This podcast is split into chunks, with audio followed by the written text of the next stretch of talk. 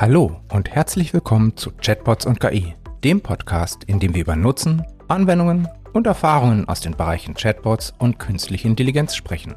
Natürlich immer mit dem Ziel, Ihnen den konkreten Nutzen von KI näher zu bringen, ohne uns dabei in technischen Details zu verlieren. Mein Name ist Thomas Bahn und ich wünsche Ihnen viel Spaß bei der heutigen Folge. Hallo und herzlich willkommen.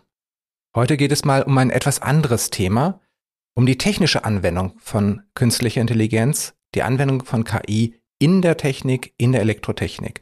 Heute zu Gast bei mir ist Professor Christoph Weber. Christoph hat an der Ruhr-Universität in Bochum zunächst Elektrotechnik, Elektronik studiert, hat dann seinen Doktor gemacht in Hamburg im Bereich Messtechnik, war dann in der Industrie tätig bei Jungheinrich und wurde schließlich an die Fachhochschule Kiel gerufen als Professor für Antriebstechnik und ja, erzähl einfach mal selber, was du da machst. Ja, schönen Dank, dass ich hier sein darf, Thomas. Ja, äh, die Lehrgebiete sind also elektrische Antriebstechnik und Schaltungsentwicklung. Äh, die Firma Jungheinrich kennt man ja auch aus der, äh, denke ich mal, direkten Nachbarschaft hier in Schleswig-Holstein, in Norderstedt ansässig und in Hamburg, Gabelstaplerunternehmen. Und dort war ich halt eben verantwortlich für die Vorentwicklung, für elektrische Batteriesysteme, darüber werden wir heute ja auch reden, und auch elektrische Antriebssysteme. Also sprich Drehstrommaschine, was wir heutzutage auch in den Elektroautos wiedersehen. Und wir haben heute noch ein, ein Thema, ein ganz spezielles Thema daraus äh, auch äh, vorgesehen. Und zwar das Batteriemanagement. Wenn du einem Schüler erzählen wolltest, was ist Batteriemanagement, was ist ein Batteriemanagementsystem, was ist das? Wie würdest du ihm das erklären? Ja, wenn man sich, äh, wenn man von Batterien spricht, dann stellt man sich vor, dass eine Batterie ein Plus- und ein Minuspol hat. Und daraus wird einfach Strom genommen oder vielleicht auch wieder reingeladen. Tatsächlich ist eine Batterie aus vielen kleinen Einzelzellen zusammen, die wie Glieder an einer Kette zusammen mhm. funktionieren müssen. Ja. Und das Batteriemanagementsystem, das ist jetzt wieder ein Stück Elektronik, was man mit dieser Batterie zusammenbringt. Und das schaut auf diese Glieder der Kette, ob sie alle funktionstüchtig sind. Mhm. Und wenn etwas Schlimmes passiert, darüber können wir gleich nochmal reden, was eigentlich schlimm bedeutet, dann schaltet so ein Batteriemanagementsystem die ganze Batterie ab und stellt die Sicherheit des Systems damit dar. Also es geht jetzt nicht um diese kleinen Batterien, die ich in eine Uhr reinpacke, sondern es geht dann schon um so große Akkumulatoren. So im Auto oder wo wird das verwendet? Zum Beispiel im Auto, aber auch in einem Laptop, überall, wo man mehr als eine Zelle verwendet. Äh, mhm. und wo wir vor allen Dingen von Lithium-Ionen-Batterien sprechen. Dort mhm. geht halt eben die Gefahr davon aus, dass solche Systeme sogar Brand, in Brand geraten können. Dafür braucht man solche Überwachungs- Instrumente und das ist letzten Endes wieder Messtechnik. Mhm. Zunächst einmal, ja. So Batteriemanagementsystem, ist das was komplett Neues oder das gibt es schon länger? Batteriemanagementsysteme gibt es eigentlich schon seitdem man Elektronik auch entwickeln kann, mit dem Einzug der Lithium-Ionen-Technologie in vielen Anwendungen, also mhm. besonders kompakte Energieträger, ist das zwingend notwendig, mhm. weil man sonst nicht die Sicherheit des Batteriesystems gewährleisten kann. Ja. Und ähm, na gut, wenn es sie schon so lange gibt, also es gab wohl schon auch die Möglichkeit, Batteriemanagementsysteme ohne KI zu machen. Ganz genau. Ja, es, es geht ja erstmal vordergründig um die Sicherheit. Ja. Tatsächlich muss man aber auf jede einzelne Zelle schauen. Also mhm. man misst zum Beispiel die Spannung und auch die Ströme der einzelnen Zellen und sogar die Temperatur. Das sind ja Informationen, die man jetzt für das sogenannte Limit Monitoring benötigt. Das sind wenn ja, wenn wenn nein oder wenn ja Entscheidungen, ist alles noch in einem vernünftigen Maße, dann ist alles okay. Wenn etwas überschritten ist, dann schaltet man halt eben ab. Also Limit im Sinne von Grenzwert. Grenzwerten, mhm. ganz genau, indem man diese Batterie betreiben darf. Es gibt also eine zum Beispiel zulässige hohe Spannung. Und wenn man die überschreitet, kann so eine Batterie tatsächlich in Brand geraten. Mhm. Und das überwachen diese Systeme und schalten dann wirklich einen Schalter um und verhindern, dass der Stromfluss aus der Batterie weiter stattfinden kann mhm. oder weiter geladen werden kann. Das ist erstmal die grundsätzliche Aufgabe und das erfüllen natürlich Batteriemanagementsysteme in ganz vielen Firmen. Mhm. Aber ich habe dich heute eingeladen, weil du das eben halt jetzt auch mit KI machst. Ganz genau. Also man, man möchte ja, wenn man schon so viel Aufwand betreiben muss und quasi mhm. wegen der Sicherheit schon so viel Messtechnik einbaut, möchte man ja auch noch einen weiteren Mehrwert generieren. Und der Mehrwert besagt, dass man gewisse Größen von solchen Batteriesystemen noch genauer erfassen möchte, als man das jetzt im Augenblick kann. Aber geht es da jetzt nicht um Messtechnik, wenn du sagst genauer erfassen? Genau, also Messtechnik ist das eine Thema, wenn man zum Beispiel den Ladezustand wissen möchte. Ladezustand ist eine Menge an Strom, die in einer gewissen Zeit in dieser Batterie rausgeflossen ist. Und das kann man einfach zählen. Mhm. Coulomb Counting nennt man das. Also mhm. Sam äh, Ladungsträger äh, zählen, nennt man das. Mhm.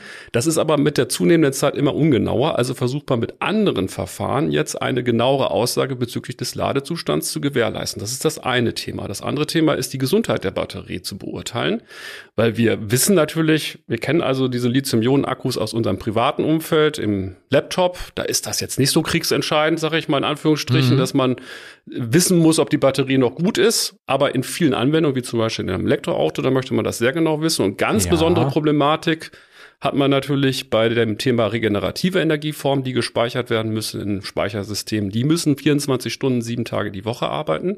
Und ein unvorhergesehener Ausfall würde natürlich dramatische Auswirkungen haben. Ja. Aber wo ist jetzt der Mehrwert der KI? Das habe ich noch nicht ganz verstanden. Also ich kann im Grunde genommen zum Beispiel den Ladezustand bei einem klassischen Verfahren gar nicht so genau bei manchen Batteriesystemen bestimmen. Also einfach zu wissen, wie voll ist die Batterie. Richtig. Ist die bei 70 Prozent, ist die bei 90 Prozent? Genau. Das Beispiel Gabelstapler ist auch mhm. so ein mhm. ganz berühmtes Beispiel. Da wird ja auch schichtweise gearbeitet. Ja. Und der Schichtleiter oder der Fahrer entscheidet sich jetzt, das Fahrzeug wieder an die Ladestation dran zu hängen, wenn der Ladezustand, der angezeigt wird, jetzt zu niedrig ist. Wenn aber tatsächlich höher ist, weil man es nicht richtig messen kann, hat man natürlich einen Verlust. Man hat ja das Fahrzeug an die Ladestation jetzt gebracht, obwohl es möglicherweise noch eine halbe Schicht durchhalten könnte. Also mit einer genaueren Vorhersage des Ladezustands oder mhm. präziseren Aussage habe ich einen Mehrwert geschaffen und bin da nicht so im Ungewissen. Und das andere ist natürlich die Gesundheit der Batterie. Mhm. Spielt auch eine wichtige Rolle. Ein unvorhergesehener Ausfall bedeutet, dass man im Lager halt eben vielleicht möglicherweise keinen Gabelstapler zur Verfügung hat. Das will genau. man halt eben rechtzeitig vorher erfassen. Ah ja. Und das können, sagen wir mal, jetzige Systeme nur durch eine simple Spannungs-, Strom- und Temperaturmessung nicht machen. Mhm. Also mhm. wirklich den, den, die Prognose, wie lange hält sie noch, wie voll genau. ist sie? Ah ja. KIs, die werden ja, also in diesem Fall, wir reden jetzt mhm. KI in dem Moment neuronale Netze. Ganz genau, ja. Und ähm, die werden ja häufig, oder dafür braucht man ja viele Daten, um sie zu trainieren. Wo kommen die Daten her? Genau, also wir, wir haben quasi die Messtechnik jetzt etwas erweitert. Die misst mhm. natürlich auch die Spannungen und die Ströme und die Temperaturen. Mhm. Das sind auch sogenannte Merkmale, die wir auch zur Verfügung stellen, dieser Trainingsvorgänge. Mhm. Aber darüber hinaus messen wir auch eine weitere Größe und das ist die zellindividuelle Impedanz, der Wechselstromwiderstand. Um das mal vielleicht für den Laien etwas besser zu erklären, die Impedanz ja, ist ein Klangbild von jeder einzelnen Zelle. Wir zupfen sozusagen wie bei einem Instrument an, an dem Resonanzkörper und hören dann, was der Resonanzkörper für einen Klang liefert. Das ist sozusagen der Wechselstromwiderstand. Und das tun wir nicht nur bei einer Frequenz, sondern bei verschiedenen Frequenzen, also sehr tiefen Frequenzen mhm. und sehr hohen Frequenzen. Und das ergibt sozusagen ein gewisses Klangbild. Mhm. Und das ist eine sehr aussagekräftige Größe, die messtechnisch ja, erworben wird, die auch aufwendiger in der Messtechnik ist als ein klassisches Batteriemanagementsystem, aber das sozusagen die Systemantwort des Batteriesystems uns liefert. Da steckt quasi die Information drin zur Aussage dieser wichtigen Größen, wie, wie ist der aktuelle Ladezustand der mhm. Zelle und wie ist die Gesundheit dieser Zelle. Das heißt, wir haben jetzt quasi die Sensordaten, aber wir müssen ja auch noch wissen, äh, ja, wie ist denn der Ladezustand zu dem Zeitpunkt, wo die Messdaten quasi zu passen? Ja, ganz genau. Also am Anfang macht man ja häufig auch ein Coulomb-Counting. Also was mhm. ich eben ja schon erklärt hatte, die Stromintegration. Und die ist am Anfang auch noch sehr genau. Ah ja. Ein Stromsensor ist aber immer mit einem Fehler behaftet. Mhm. Das heißt, man hat über die Zeit irgendwann mal, wenn man immer weiter zählt und zählt und zählt, Messfehler auch aufintegriert. Und dann ist dieser tatsächliche Ladezustand, den die Batterie hat, von dem gemessenen oder den berechneten, sehr weit entfernt. Aber man kann die ersten Zeiträume dafür verwenden, um eine solche KI damit zu trainieren. Ah ja.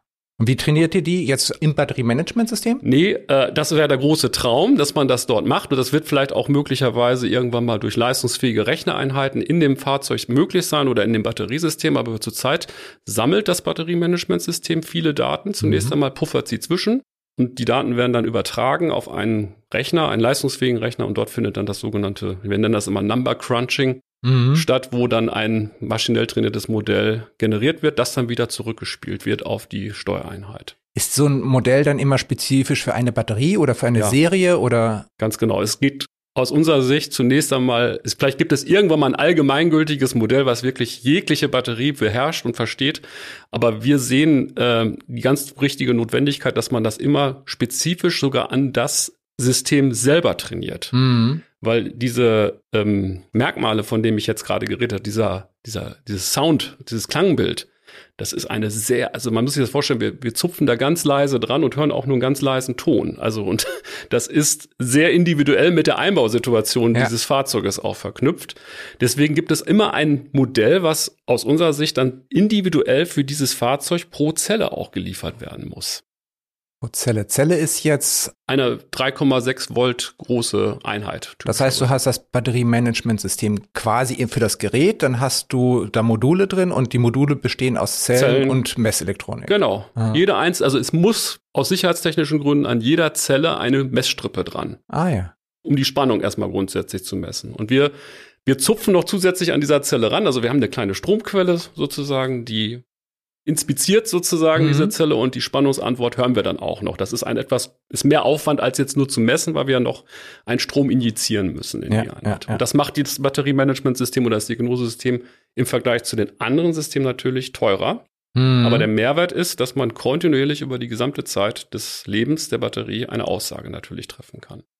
Und wie kommen jetzt die Daten von der einzelnen Einheit zum, zum, ich weiß nicht, Großrechner, Cloud-Rechner. Ja, Cloud-Rechner ist das Cloud im Prinzip. Also wir, mhm. bisher läuft das äh, im Labor ab, aber das ist bei uns zum Beispiel eine gesicherte WLAN-Verbindung, die dann zwischen dem äh, Hauptsteuergerät und dem Cloud-Rechner stattfindet und ähm, kann natürlich aber auch jegliche andere Verbindung sein, die äh, als Funkübertragungsmedium zur Verfügung stellt. Also man denke jetzt an 5G oder LTE-Verbindungen.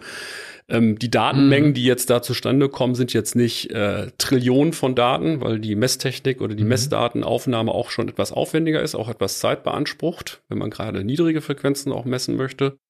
Aber ich sag mal, alles, was heutzutage so möglich ist an Funkübertragungsstrecken, das ist damit auch handelbar. Ja, ich meine, in Zukunft eben halt 5G oder sowas, das ist, ist ja. ja dann am, am bequemsten quasi. Genau. Weil es sehr autonom dann funktioniert. Ja.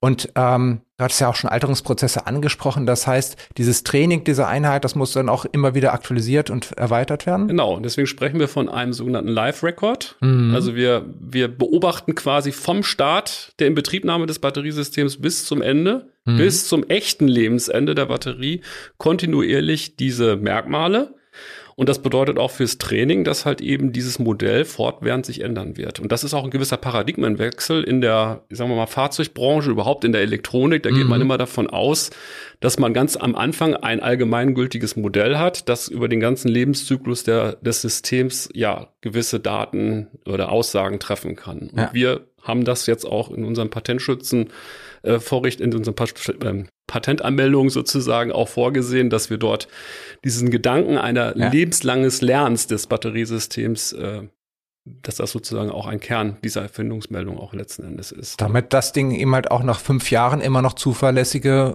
Prognosen genau. macht, wie lang die Reichweite ist. Denn wenn ich jetzt die Daten aus dem ersten Jahr oder aus den ersten Monaten nehme, die haben dann zwei Jahre gar keine Relevanz mehr im Grunde genommen oder haben sich dann dramatisch verändert. Ja. Und wie gesagt, das ist auch alles individuell mit der Batterie hängt das zusammen. Selbst die Verbindung zwischen zwei verschiedenen Zellen hat natürlich einen Einfluss auf das Messergebnis. Ne?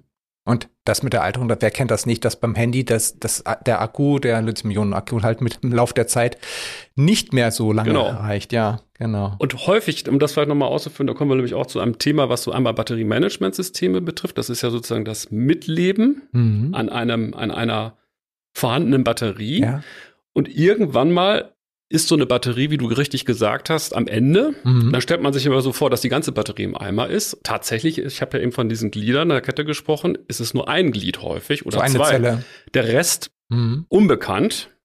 So, und was mache ich jetzt mit diesen ganzen anderen Zellen? Und da stellen sich natürlich viele Firmen, wie auch Jungheinrich, aber auch die ganze Automobilwirtschaft, stellt sich natürlich eine Frage. Da ist ja ein Wert. Ja. Das ist auch Material. Kann ich nicht da so eine zweit Use-Batterie daraus machen. Und welche Qualität hat sie denn jetzt, ja. diese Batterie? Und mit so einer kontinuierlichen Überwachung könnte Aha. ich natürlich dann sagen, die Guten ins äh, Töpfchen und die Schlechten ins Kröpfchen.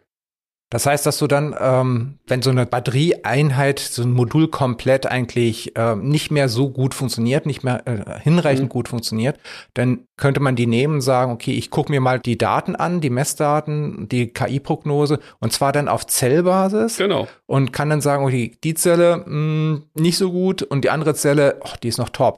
Die hat vielleicht möglicherweise sogar noch eine Restlebensdauer von 90 Prozent. Mhm. Das ist noch eine, sagen wir mal, für viele Anwendungen ausreichend gute Batterie. Mhm. Also jemand, ein Privatmann, der sich jetzt sein Auto, ein Elektroauto zum Beispiel kauft, gebraucht, die, das aus der Garantie rausgegangen ist schon. Also das sehen wir jetzt schon bei vielen Herstellern. Deswegen arbeiten wir zum Beispiel auch mit äh, einem Automobilhersteller zusammen in unserem Startup. Mhm. Da stellt sich genau diese Frage, was, was mache ich denn jetzt mit den zurückkehrenden Batterien und den Gebrauchtwagenmarkt? Keiner kann einem sagen, im Augenblick, ähm, ja, das Auto fährt jetzt noch drei Jahre mit dieser Batterie.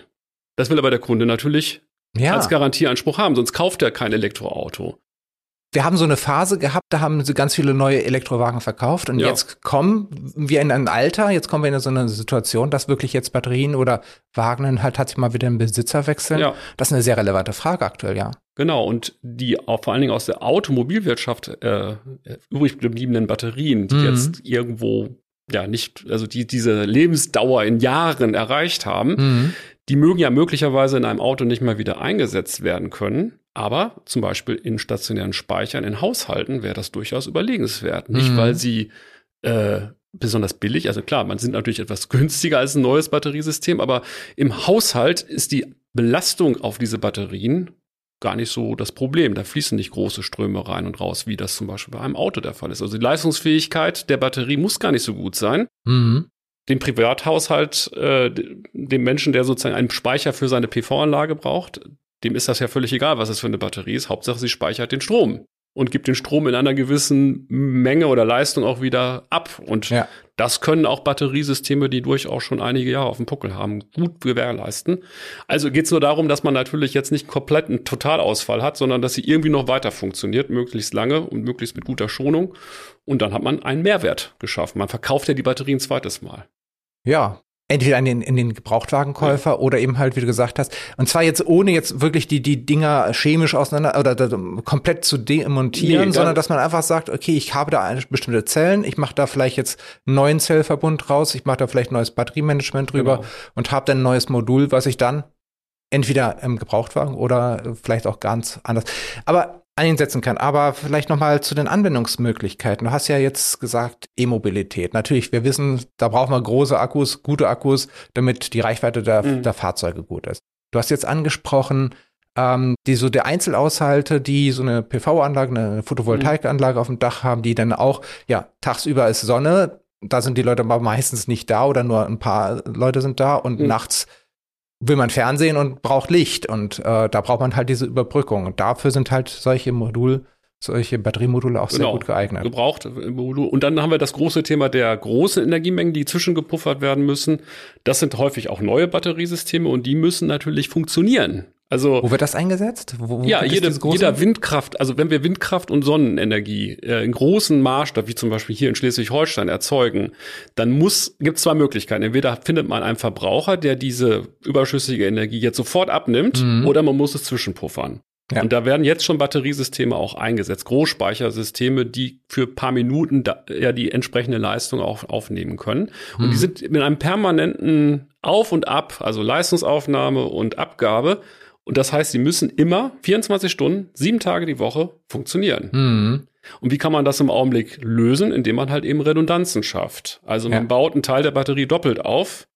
Und das kostet natürlich auch alles Geld. Ja. Und mit einer, sagen wir mal, genaueren Prognosemöglichkeit zu wissen, aha, jetzt wird irgendwann mal was hier langsam ableben. Äh, hier muss eine Reparatur oder eine Wartung stattfinden. Hätte man natürlich den entscheidenden Vorteil, diese Redundanzen zu verringern und dadurch das äh, Batteriespeichersystem auch wieder günstiger und insgesamt zuverlässiger auch zu machen. Ne? Und da habe ich jetzt, komme ich jetzt auch sehr schnell in den Bereich Predictive Maintenance, wo ich sagen kann, okay, jetzt geht mal Techniker raus zu der Anlage, ja. äh, was, wie viele Module soll er denn mal mitnehmen zum Tauschen zum Beispiel? Ganz genau. Und das ist eigentlich auch, wenn man es mal Predictive Maintenance ist ja das Zauberwort aus der, sagen wir mal, aus der, aus der Industrie jetzt. Ja. Und das ist quasi auch eine Anwendung, die sich aber auf Batteriesysteme dann bezieht. Ja. Könnte man auch Predictive Maintenance für Batteriesysteme bezeichnen. Das bedeutet also, äh, diese Batteriemanagementsysteme, ähm, die über die KI optimiert werden, haben eine, spielen eine wichtige Rolle, auch jetzt bei der Energiewende. Würde ich jetzt mal sagen. Also, und wir haben ja gerade gehört, das ist ja gerade durch die Medien gegangen, äh, dass Northvolt hier in Heide möglicherweise eine Batteriefabrik äh, bauen will. Mhm. Es gab ja auch schon mal die Initiative 2019 war das, dass wir uns hier um die Forschungsfertigung Batteriezelle beworben hatten. Mhm. Leider ist das dann nach Münster gegangen. Äh, aber äh, da wird es natürlich so, genau solche Systeme geben müssen. Ja. Ne? Eben gerade weil nicht ständig Wind ist oder auch nur äh, Wind, da kommt mal eine Böe, dann habe ich wieder eine Spannungsspitze ja. und um das eben halt alles immer schön auszugleichen, äh, dann braucht da man halt Batteriesysteme im Einsatz. Also das ist die naheliegendste Speicherform. Die wird jetzt nicht für sagen wir mal, äh, äh, Phasen auch über Tage Energie, äh, Energie speichern können. Dafür gibt es dann andere Dinge. Wasserstoff. Wasserstoff zum mhm. Beispiel, ganz genau. Aber alles, was in so kurzzeitigen äh, Phänomenen, sagen wir mal, zwischen Sekunden und möglicherweise Stunden abläuft, ja. das, da ist, sagen wir mal, die Batterie der klassische Speicher ja. dafür. Und ja, wie gesagt, also Privathaushalte sehe ich da. Fallen dir noch weitere Anwendungsbereiche ein? Also es, was ein ganz, das nenne ich immer gerne nulltes Leben einer Batterie. Also eure Server zum Beispiel, mhm. die müssen ja auch 24 Stunden lang funktionieren, ja. unabhängig vom Stromausfall. Genau. so, und was habt ihr dann? Ihr habt eine USV, genau. denke ich mal. Werdet ja. ihr auch irgendwo wenn wir da hier privat aufgestellt haben oder habt einen Dienstleister, der euch das irgendwie garantiert. Ich weiß es jetzt nicht. Ja, wir haben es selber gemacht, ja. Ja, aber was macht die Batterie? Die steht doch eigentlich nur rum. Also die ist eigentlich nicht ja, in Betrieb. Die genau. wird nur vollgeladen und da steht die rum. Das ja. ist ja sozusagen ein Backup. Und das ist sozusagen für mich das nullte Leben einer Batterie. Da überlegen jetzt auch viele Automobilhersteller, solche Batterien als USV für ein Jahr Kunden zur Verfügung zu stellen, viel Geld dafür natürlich zu nehmen, weil das ja eine Sicherheit ist. Ja. Und nach einem Jahr wird die dann halt immer in ein Auto eingebaut, diese Batterie. Die ist ja nicht benutzt worden in der Regel. so, und dann habe ich wieder einen weiteren Mehrwert geschaffen, äh, wo man dann über das gesamte Leben der Batterie, ja. und das, wenn wir sonst von Batterienleben sprechen, dann heißt das 100% Kapazität und am Ende sind es 80% Kapazität. Dann sagt man, das Lebensende ist erreicht. Tatsächlich habe ich aber mhm. noch 80% in der Kapazität zur Verfügung. Und man versucht jetzt sozusagen vorher und nachher dann auch noch Mehrwerte dann zu schaffen in der Batterie. Und was du gesagt hattest, eben halt das im Auto, da habe ich so das, Mus das Gebrauchsmuster, hohe Ströme über kurze ja. Zeit, wenn ich beschleunige. Richtig. Und im Haus habe ich dann halt Kleine, vergleichsweise kleine, kleine Ströme. Vergleichsweise ja. kleinere Ströme, ja. Also wann hat man denn mehr als 5 kW? Das, ich, ich, beobachte das selber privat, weil ich eine PV-Anlage habe. Mhm. Das passiert nur, wenn ich äh, mein Auto lade. Also Waschmaschine, da müsste schon Waschmaschine, Trockner ja. und äh, Spülmaschine alles gleichzeitig laufen, um da in, bei 5 kW irgendwie zu landen. Und das, das ist gegenüber das, einem Autospeicher ist das eine Lachnummer. Ja. Nun sind die Haushaltsbatterien auch nicht genauso groß wie im Auto, die sind natürlich größer, aber ja. ähm, die Relation ist schon deutlich besser für die Batterie. Die wird eigentlich dort nur geschont, meiner Meinung nach, weil sie nicht so große Ströme liefern muss und große Leistung zur Verfügung stellen muss. Ja. Welche Rolle könnte jetzt ein noch intelligenteres Batteriemanagementsystem für die E-Mobilität spielen? Ja, äh, das ist ein großes, spannendes Thema, weil die Elektro, sagen wir mal, die, die Automobilindustrie, die ist ja extrem von Preiskämpfen äh, ja. dominiert. Also da gibt's so Gesetze, Naturgesetze nenne ich sie einfach. da wird einfach gesagt, äh, so ein Batteriemanagementsystem an einer Zelle, das darf jetzt fünf Euro kosten oder noch weniger, zwei Euro kosten. Ich nehme einfach, ich weiß ich jetzt auch mhm. nicht genau, eine ziemlich kleine, erschreckend kleine äh, Geldsumme. Und Wenn das, man so ein Gesamtauto nimmt, ist das jetzt wirklich lächerlich wenig. Das ist eigentlich relativ wenig, ganz genau. Aber das ist einfach das ist Naturgesetz. Punkt. Mhm. Man überlegt nicht sozusagen den kompletten Lebenszyklus durch. Was mhm. ist denn mhm. sozusagen am Anfang und was ist am Ende mit dem Batteriesystem da los? Was passiert vor allen Dingen nach der tatsächlichen Gewährleistungszeit ja. mit der Batterie? Ich glaube, jetzt fangen die Firmen verstärkt an, nachzudenken, was kann man denn tun? Und der Schlüssel ist meiner Meinung nach, dass man etwas mehr Messtechnik erlaubt für einen etwas höheren Preis, um diese ganzen Benefits, die dann sich dann, dann mhm. über das mhm. gesamte Lebenszyklus dieser Batterie dann darstellt, auch mitzunehmen. Ja. Und das ist immer, weil das ja Abteilungsgedanke ist. Die Firma, die das, dieses Steuergerät baut, hat den Auftrag, das möglichst günstig zu machen und wird verhauen, wenn sie halt eben drei Euro mehr dafür nimmt. Aber dann sagt, aber die nächsten Abteilungen, die dann vielleicht diesen After-Sales-Bereich noch ja. bei uns machen können, die können damit Geld verdienen. Ja. Und das ist natürlich in den Firmen schwer zu vermitteln, weil der Erfolg, den macht nachher der After Sales damit mhm. und die erste Abteilung, die ist eigentlich bestraft worden, dass sie es für drei Euro teurer gemacht hat und eine etwas bessere Messing eingebaut hat. Dieses Silo-Denken, nicht dieses gesamtheitliche genau. Denken, dieses Silo-Denken, ja, das kenne ich. Aber du bist ja nicht nur Professor, du machst ja nicht nur Forschung und äh, natürlich auch Lehre, mhm. sondern du arbeitest auch an und in einem weiteren Unternehmen. Genau, also die, äh, diese, diese Aktivitäten, von denen ich ja hier so begeistert rede, die haben eigentlich dazu geführt, dass wir diesen dieses Gap zwischen Hochschule und den Unternehmen gerne schließen wollten. Ja. Und ich habe für mich da festgestellt, dass man da ein Unternehmen gründen muss. Äh, erstmal wird man da anders auch wahrgenommen. Als Professor ist man halt eben auf so einem Elfenbeinturm und das war am Anfang auch mit diesem ganzen Impedanzthema. Mhm. Da haben die Leute schon, was will der mit Impedanzen jetzt hier, mit so einem Batteriemanagementsystem? Das hat immer eher abgeschreckt. Ja. Und ich habe natürlich als Professor oder als Forscher da das Glück oder das Privileg, dass ich daran ja forschen darf, sogar auch mhm. Finanzmittel äh, als Forschungsgelder akquirieren kann und mir keiner letzten Endes sagen muss, du musst aber jetzt in drei Jahren mal so ein Produkt fertig haben und dann äh, muss das verkaufsfähig sein. Das ist ja in jeder Firma so. Das haben wir jetzt mittlerweile so weit getrieben, dass wir diesen Schritt wagen mhm. und haben deswegen die Firma Heim der Lytics gegründet, also ein Startup der Fachhochschule Kiel. Mhm auch mit der äh, sehr großen Unterstützung der Hochschule selber. Äh, der neue Präsident ist ja selber auch Gründer gewesen, bevor er an die Hochschule gegangen ist und den treibt das natürlich um, dass wir uns als Fachhochschule natürlich so praxisorientiert wie möglich zeigen. Und das ist einmal, dass wir mit den Firmen hier vor Ort immer gut zusammenarbeiten. Das sind dann häufig so kleinere Forschungsaufträge, aber besser ist es natürlich auch, wenn man selber mal so ein Unternehmen dann auch aus der Hochschule gründet und mhm. äh, zeigt, dass man so ein Unternehmen dann auch erfolgreich führen kann. Davor stehe ich jetzt vor dieser Verantwortung und muss auch sagen, ich habe auch ziemlich viel Bammel. Aber ja. ich sehe natürlich auch eine riesengroße Chance, dass, dass man das macht und dass man sozusagen Hightech hier auch in Schleswig-Holstein, vor allen Dingen auch in Kiel, ähm, installieren kann. Die Leute wollen gerne hier bleiben, das siehst du auch in deinem eigenen mhm. Unternehmen sind also sehr ortsverbunden. Das verstehe ich auch als äh, Ruhrgebietler. Ich wohne auch sehr gerne hier und möchte eigentlich auch nicht gerne weg. Ja. Äh, und wenn die Jobs dann da sind oder mal so eine Firma da ist, die auch so eine Option für unsere Absolventinnen und Absolventen liefert, dann ist das natürlich eine schöne Story. Das treibt mich da auch ganz besonders um und es würde mich freuen, wenn es ein solches Unternehmen dann gibt und das auch ja Jahre dann hier bestehen könnte. Ne? Ja. Hoffe ich auch. Und ich finde ja auch gerade diesen Transfer, dass diesen Transfergedanken, dass man die neuen Erkenntnisse eben halt auch in eine wirtschaftliche Einheit reinbringt, wie eine ja. eigene Firma. Und das Ganze eben halt auch für das Bundesland natürlich auch ganz tolle Auswirkungen hat, Arbeitsplätze geschaffen werden. Ich finde das einen sehr schönen Gedanken. Vielen Dank, Christoph, dass du heute da warst. Das war heute mal ein bisschen techniklastiger, ein bisschen äh, tiefer rein in eine technische Materie. Nichtsdestotrotz ist das ein ganz wichtiges Anwendungsgebiet. Das haben wir ja auch schon gesehen, gerade was den Bereich Nachhaltigkeit, E-Mobilität angeht. Äh, Photovoltaikanlagen in, in Einzelhäusern, äh, aber auch die ganz großen Einheiten, die ganz großen Anlagen. Ein sehr, sehr wichtiges Thema, wo KI ein Baustein ist, um die Sachen entweder zu ermöglichen oder nochmal viel besser zu machen.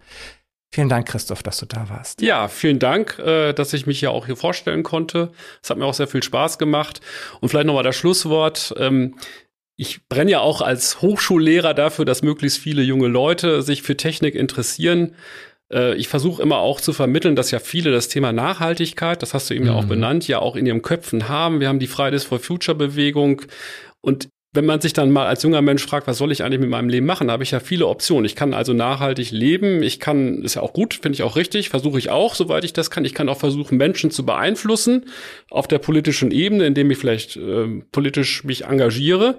Man kann aber auch was machen.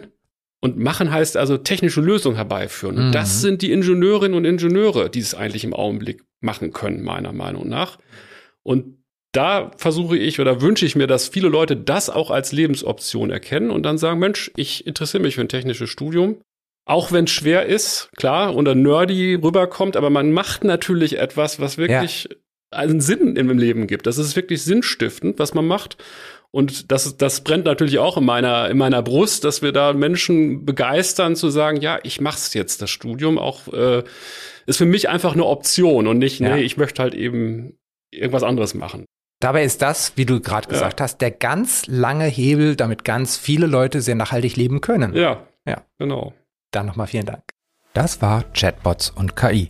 Wenn Sie in Zukunft keine Folge verpassen möchten, dann abonnieren Sie Chatbots und KI auf der Podcast-Plattform Ihrer Wahl. Der Podcast wird präsentiert von Asono. Wir entwickeln Chatbots, mit denen sich Menschen gerne unterhalten.